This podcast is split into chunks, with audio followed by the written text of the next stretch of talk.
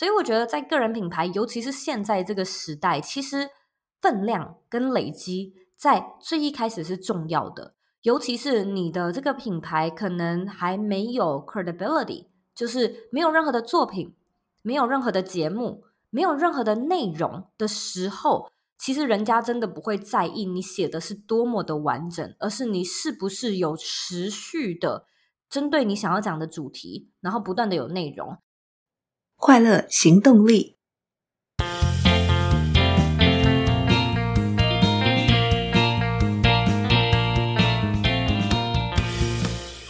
欢迎收听《快乐行动力》，这是一个学习快乐、行动快乐的 Podcast。我是向日葵，很高兴我们今天跟 Zoe 继续来聊一聊个人品牌建立与创业艺人公司这个主题。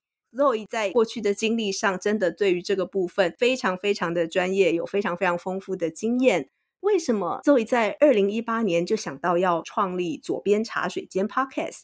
为什么一开始会选择 Podcast 而不是 YouTube？嗯，这个其实是跟我自己个人的历程有关诶。嗯哼，因为我在二零一六年的时候刚好有一个机会，所以我到纽约去实习。那个时候是我第一次，就是诶认识了美国这边当地的朋友，无意间听到一个东西叫 Podcast。从那个时候开始呢，就是我开始会听一些台湾的节目，但大部分是美国的节目。那我觉得二零一六年这个开端，其实我觉得那种大概是一两个月，我如果想到我就无聊有时间，我可能会打开这个 app 来听一下，是大概是这样的一个节奏。嗯，但是从那刻开始，我就知道有这个 podcast 的存在了，然后就到了二零一七年，我是比较正式的搬到美国。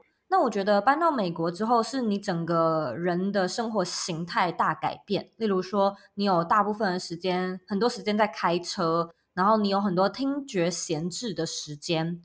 所以我是真的直到二零一七年才大量的开始听 podcast。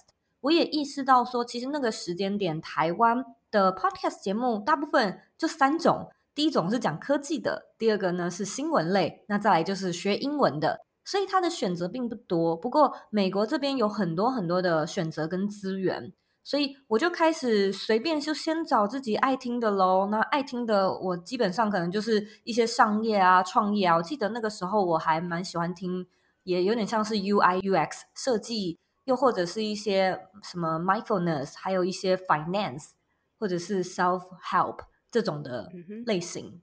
那听着听着呢，我就突然之间发现说，哎，我的生活形态从每一个礼拜听 podcast 变成每一天，然后每一天又变成早上听、中午听、晚上洗澡的时候，好像也觉得可以放在那个浴缸的外面，就是 洗手台上面这样子，一就是生活被 podcast 填满。那到了那个时间点呢，我其实是有在写部落格的。就是自己喜欢写，然后也文字上面就觉得是我创作的方式。嗯、那直到二零一八年的时候，呃，我其实开始有一些观众，然后那个时候我就在想说，其实我文字的内容就叫做脚本。那这个脚本，我我如果要做成 IG 的图片，我要录成 Podcast，我要做成 YouTube，好像也都可以。那我想要做什么？后来其实多方评估，因为 YouTube 那时候台湾也很火红，就是在二零一八年的时候，的确大部分的人比较知道的是 YouTube。可是我因为白天有工作，那基本上就是自己个人的原因，然后也觉得没有很会剪片，然后也没有想要上字幕，就那时候也没有那种 AI 上字幕 这样子的功能，就是全部都要自己听自己上。所以我想一想就觉得。虽然台湾没有什么人在听 podcast，可是我自己很熟悉这个产业，然后我又是一个重度使用者，不然我就来试试吧。所以是因为这样子，才在二零一八年的时候做选择，而选择了 podcast 啊。OK，那呃，你开始设计线上课程的缘由是什么？嗯，那时候也真的是，我觉得我刚好选对时机，站在一个。人家都说，就是呃，猪站在风口上面都会飞，就是一个蛮好的红利时期。是二零一八年的六月，我开始左边茶水间，然后我就开始大部分讲远距工作，然后也邀请一些朋友探讨他们的职业生涯。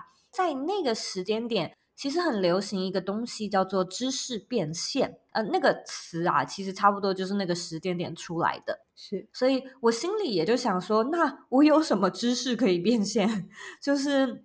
远距工作吗？怎么找工作吗？怎么时间管理吗？还是是什么的？嗯、可是想来想去，我都觉得那个不算是我我很有自信的专业。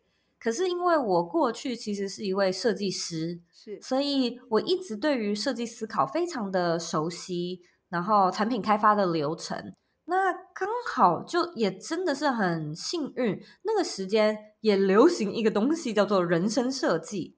所以，史丹佛大学开始推像是那种 Designing Your Life 或者是 Design Thinking Principle 之类的课程跟书籍。然后我就想说，天哪，我知道这是什么耶！就是我设计师在做的东西，只是现在对象不是产品，也不是老板要的网页，而是你的人生。对，所以怎么样把自己的人生当做产品来设计，好像的确是我可以讲的。因此，在二零一八年的年底，我就很阳春的想说，不然我就先简单写下课纲，然后去预卖看看，预售，那看看有没有人对这种东西感兴趣。然后确实也有很好的回响，所以我之后呢，就是也把它作为我第一个 MVP，变成 Dream to Go，也就是人生设计思考课最最早最早的前身跟雏形。OK。对你来说，从一个素人从零开始建立个人品牌，你觉得最大的挑战是什么？你又如何克服？我觉得最大的挑战，我先说我当时好了。我当时的挑战跟我觉得现在人们面对到的挑战应该不大一样。嗯哼，就是我觉得我那个时候的挑战是市场开发，哎，虽然现在也有啊，可是那个市场开发的点是。没有什么人在听 podcast，讲设计思考，台湾的好像也少。然后远距工作那个时候也没有疫情，所以好像其实也蛮局限于，例如你说外商公司或者是新创，就是个人品牌创业的这个这种概念也不流行。哼，所以我要怎么去讲？我要怎么去开发？我要怎么样去让市场看见有这个 podcast 存在哦？然后还要大家就是这么麻烦的去下载这些软体，就只是因为在节目上面，就是你的节目在那些他们都没有用过的 podcast 软体上面播放，所以这个对使用者来说的那个接触是蛮困难的，就是怎么样让他们看见我的存在。可是那个时候也有好处。好处呢，就是新鲜，这个题材很新鲜，就是因为没有什么人讲，没有什么人听过。虽然反面是，呃，的确大家会觉得，嗯，就是这是什么东西，所以你需要花很多时间去讲解或者是教育，然后你也没没什么参考资料，而台湾没什么人在做，所以你必须要去查国外的资料，又或者是你自己要不断的去创意发想，说这个东西我没有任何的参考值，我没前辈可以问。那我怎么自己发挥？所以那个是我当时觉得比较困难的地方。可是现在反过来，就是现在你看五年后，其实整个市场也大变，每一个人好像至少也都听过什么自媒体、个人品牌。所以现在市场开发的难点是竞争，就是你怎么样在已经开始越来越饱和的市场中让大家看见。我觉得这个就是完全不一样的策略。是，刚才我们谈到就是。其实我觉得 Zoe 刚好搭上了一个非常好的时间点，是你在很早很早的时候，因为自己的人生的经历，对于远距工作这件事情有非常深刻的体会，也察觉到它是一个机会点，有市场性跟痛点。那后面就变成刚好疫情，我觉得又把这件事情推到一个，对，你在很早很早期的时候就已经在谈这件事情了。谈个人品牌怎么样去呃商品化、商业思维，然后访谈了这么多的朋友，去把这一整套的东西系统化做出来。所以我觉得这也是一个很棒的时间点，而且很早很早切入，嗯、一切都是安排好的。对啊，就觉得就很幸运。就是我好像听过欧巴马吧，还还是哪一个名人，就曾经说过一句话说，说如果人家问你怎么成功，你的第一个回答。通常就必须要是幸运，因为真的有太多不确定性了。如果没有这么一点幸运，其实很多人都很努力。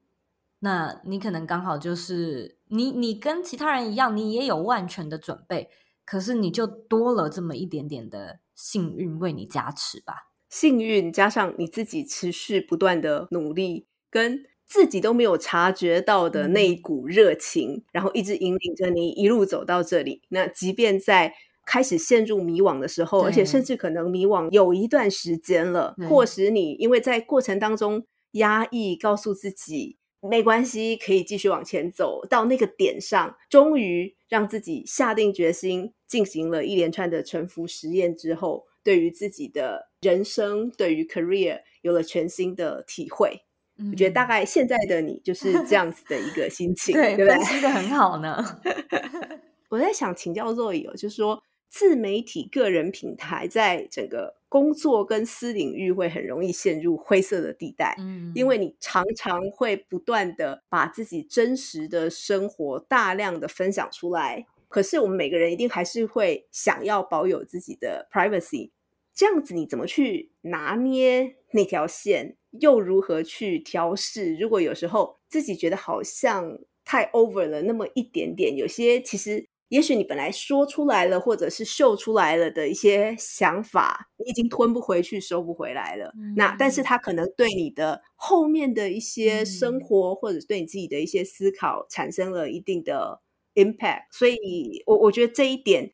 因为你已经走这条路很长一段时间了，嗯、一定有很深刻的体会，想请你分享一下这一段心路历程。嗯，谢谢。对，我其实也是，就是我曾经也很困扰过，因为老实说，我自己私底下并不是一个很常使用 social media 的人，所以我经常把用手机看作是工作。而如果我不用工作，其实我。不怎么会想要用手机，然后在这个过程中，我觉得我们先分两块来聊。嗯、就是有一些人会觉得我的私生活暴露在大众的面前，可能是我自己的家庭，或者是我露出我的脸，甚至是我露出我家人、孩子、我爸妈，或者是另外一半的样貌。那心里面可能会觉得，我这样子是不是在消费他们？还是我就只是单纯的分享？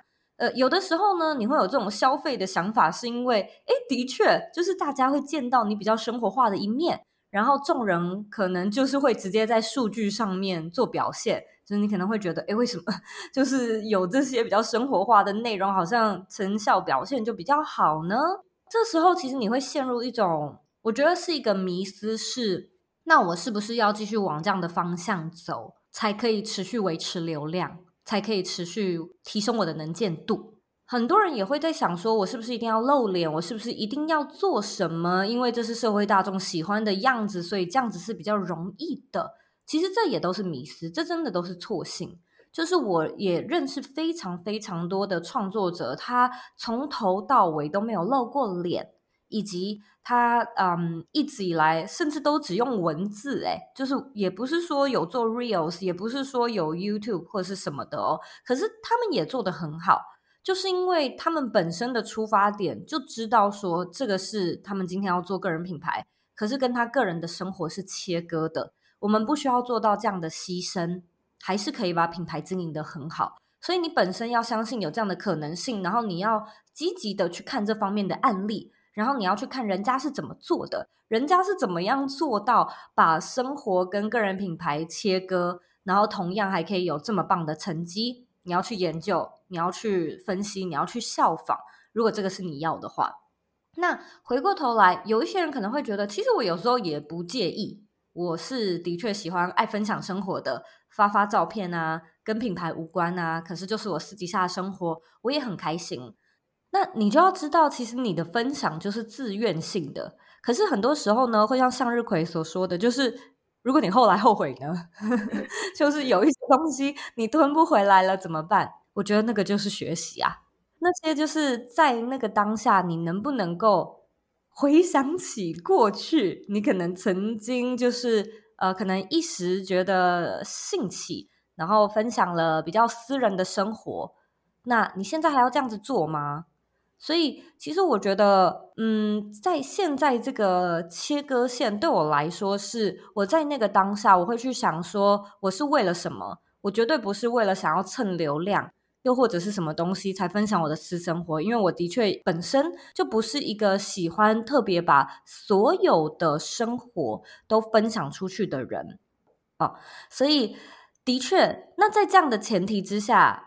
我就必须要对自己说，我所分享出去的，如果是自己私底下的所有的照片、所有的细节跟讯息，都是我愿意分享的。嗯。那如果说就是接下来又有什么后悔的地方，那就又当不经一事不长一智。所以有的时候的确这个线也难抓，但是你不需要，你真的不需要，就是。把你所有的私生活都摊开来，在大众的眼光下面让大家看，才能够怎么样？就是才能够成名，才能够有流量。我觉得这个不是，就是也是一个错的命题。你可能是错信了些什么，可以完全依照自己的方式，找到你喜欢的经营的形式模式，来去做适合你的个人品牌。嗯哼。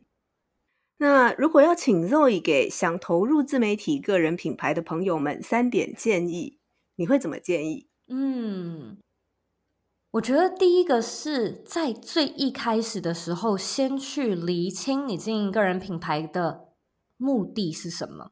然后呢，你要知道这个目的是可以以阶段性为主的。也就是说，很多人会想说，我这个终极的目标，我是不是要一次定终身？其实也不是啊，就是你去看很多大型的企业，如果是那种百年企业什么的，诶，他们也经历过转型啊。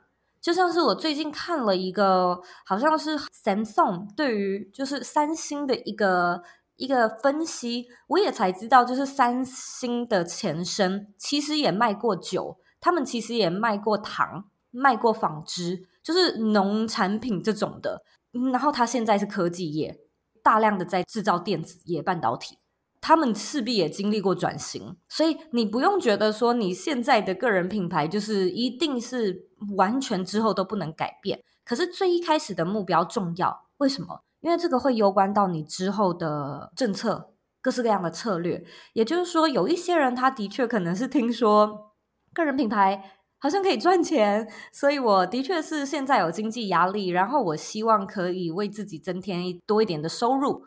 那或许你在选择主题，或者是你在选择一些内容的方向的时候，你就要知道这个是你现阶段的目标。可是可能一年、两年之后，你发现，哎，的确，我现在经济比较稳定了，我好像除了赚钱，我还希望可以有更多，可能是影响力，可能是帮助人，可能是什么。那那个时候呢，我们再来去调整也没有关系。我觉得问题就是有太多人在最一开始他不会去想，或者是说他的目标很多，所以他的确也会觉得我又想要赚钱，我也想要帮助人呐、我又想要就是建立自己的作品集，我还想要就是可以累积人脉，我又希望可以成名，就是各式各样的。你有太多，其实这就像是一艘船呐、就是我们到底要去哪？目标最好是越专一，你就可以越快抵达。不是说你不能有其他目标，只是最好挑出主要目标跟次要目标，是比较能够看见效果，以及比较能够有所谓的进度进展的，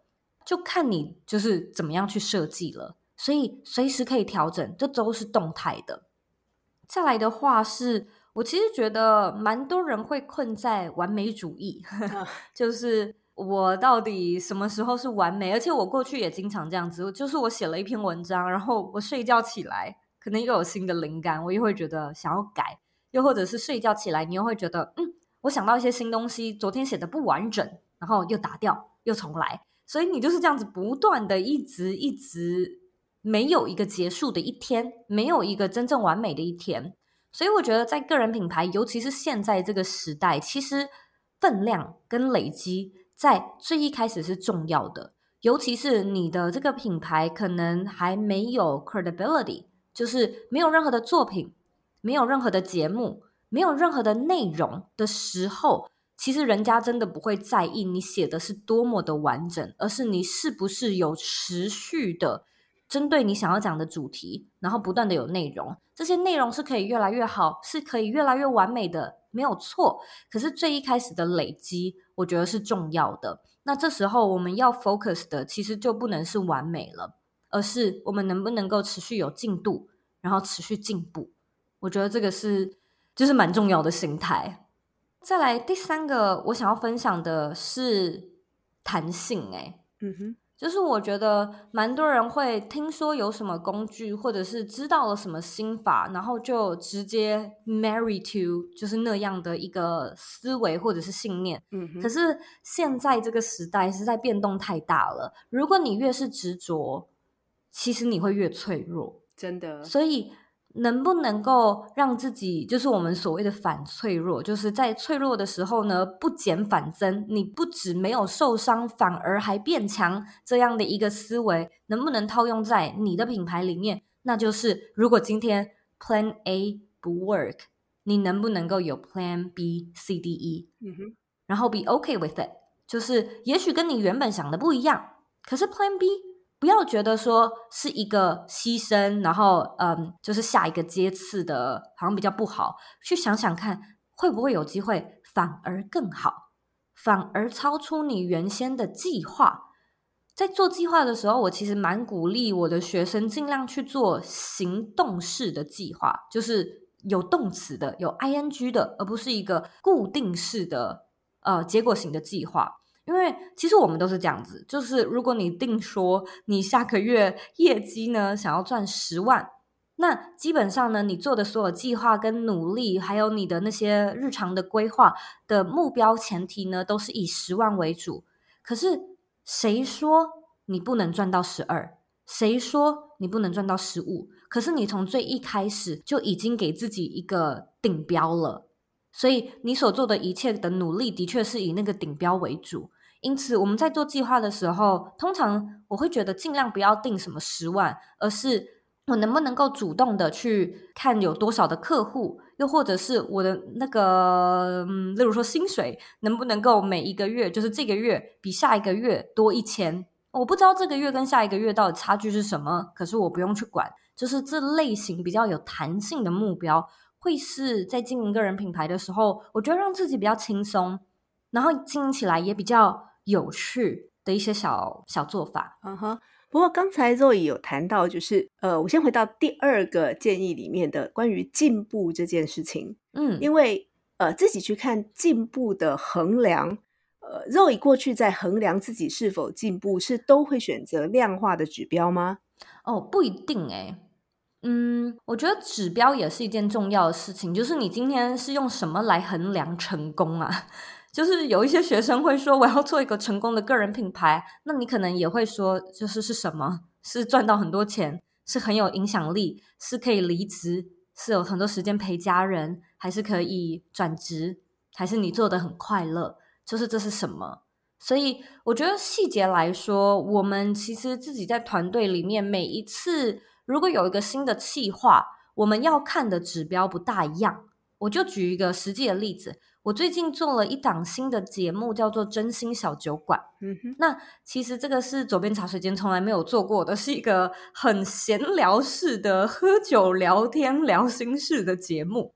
而不像是我们过往就是讲品牌啊，或者是讲 know how 的，是。然后我们就知道说，哦，这一次呢，我们最重要的目标啊是尝试跟测试，所以我们不会去定那种什么追求要有多少收听，然后每一集要有多少下载数或完听率，因为这个就是没必要，也不是说没必要，可是就是方向不对。我们今天真正开启这一档新的节目，最重要的用意是，我们都希望可以加点好玩的，来点新鲜的。嗯。那如果这个是出发点，做完就已经达成了。然后第二个是，我们也想要测试看看，我们的节目能不能够稍微转转型，能不能够聊更多元的话题。所以我们要看的是观众的接受度。